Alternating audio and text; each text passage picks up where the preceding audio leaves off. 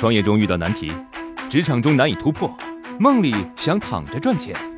乐客独角兽出品，《财经三剑客》可能是鸡汤，呢是反主流我让我的可能很实用负债一千万，说明他听了再说。我身边很多人都在投资炒股，有人赚了挺多钱的。我刚好也有一点积蓄，也想着搞搞小投资，跟着一起炒炒股。那么国内的股市到底是不是投资的好选择呢？这个问题，我认为是不能简单下结论的。首先，投资不是投机，所以啊，跟随正确的大趋势来做投资非常的重要。举个例子，老股民一定记得九零年代沪市的某个大盘蓝筹股，从一九九七年五月的六十六块钱天价，到今天的两块两毛钱。二十年时间，这家企业到底怎么了呢？其实这家企业曾经是九零年代国内最知名的彩电生产企业。后来的故事我们都知道，电视产品换代，显像管到了液晶屏，市场竞争激烈，利润下滑，电视进一步的普及。大势所趋之下，这家企业的股价变化其实就反映了市场的变化。如果你看不到大趋势，股市就不是赚钱投资的地方，那是你的财富被人重新分配的地方。我打算和朋友一起投资开家餐饮加盟店，但是我俩都没有开加盟店的经验，所以在和品牌商签合同的时候，有什么需要我们仔细注意的地方？您能给我们讲讲吗？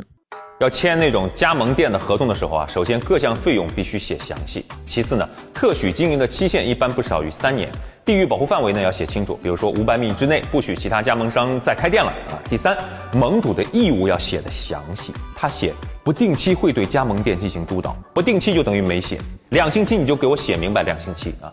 最后签合同的时候要写明冷静期。很多人脑子一热啊，我要创业，我要干啊，签了睡一觉，哎呀，我干不了这个事儿，想反悔，一看合同写的定金不退，完蛋，对吧？这冷静期呢，最好写三天，让你退烧，充分冷静之后，还有一次抉择的机会。有些品牌的啊，写冷静期一天啊，那你一不小心就睡过去了。嘿嘿，你学会了吗？磊哥，我最近接触了融合支付宝支付和微信支付的聚合支付，打算和朋友一起做这个。关于这个行业，具体该怎么做，有什么需要注意的地方？您有什么好的建议吗？之前我介绍了一个行业叫做聚合支付，就是将不同平台的收款二维码融合在一起，做这个行业的代理。我在抖音里边说挺赚钱的，等等等等。结果呢，真有一个聚合支付的公司让我去讲课，哎，因为是朋友所托嘛，所以就去了。说实话啊，我没干过这个行业，但我依然说了四点。第一，要思考每个不同种类的店铺能够为你所带来的收益。自己铺不如找人铺啊，但是如何向别人画饼是要有数据支撑的。第二，要将已经铺好的店铺老板拉群，通过一些分享做更加紧密的链接。你想，如果老板转让或者新开店，你会获得第一手信息。第三，思考你已经铺好的业态，除了聚合支付之外，还会有什么需求？你手里的资源可以做长尾想象。第四，找到关键人物，这点啊就不展开了，大家可以私下的交流。